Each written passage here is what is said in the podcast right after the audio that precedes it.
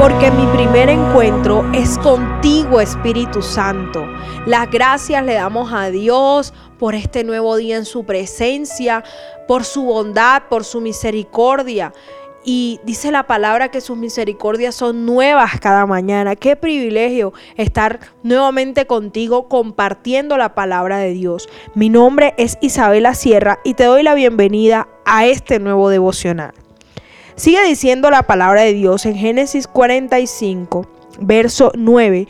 José dice, daos prisa, id a mi padre y decidle, así dice tu hijo José, Dios me ha puesto por Señor de todo Egipto, ven a mí, no te detengas.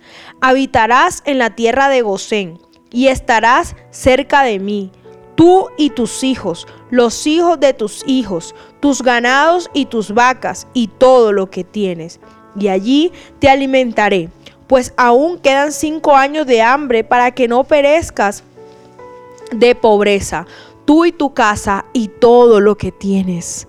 Qué hermoso es esto, qué hermoso es este milagro de perdón, qué bello es este milagro de restitución, de restauración familiar. José vivió momentos muy difíciles.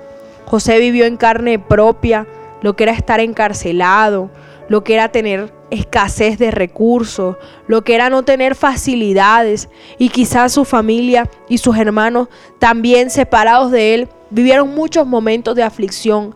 Pero qué bonito es lo que hace el Señor a través de sus milagros, a través de cada situación, cómo Él las transforma en bendición.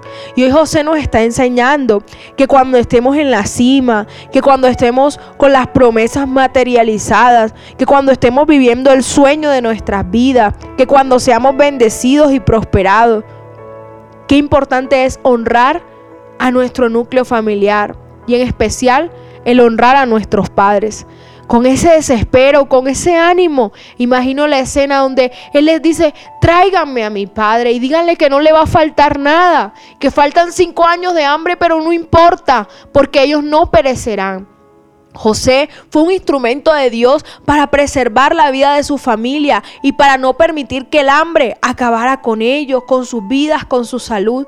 Él se aseguró de tenerlos cerca, de mandarlos a llamar y asegurarles un pan cada día, una provisión diaria, unos bienes. Miren todo lo que hizo el Señor a través de José. En algún momento lo tuvieron en poco, pero la palabra de Dios dice que si somos fieles en lo poco, Dios nos coloca lo mucho. Y qué bonito es que Dios te bendiga, que Dios te prospere, que Dios haga fructificar todo lo que hay en tus manos. Pero que asimismo tú sepas retribuirlo a los tuyos, a los que tú amas, a los que te rodean.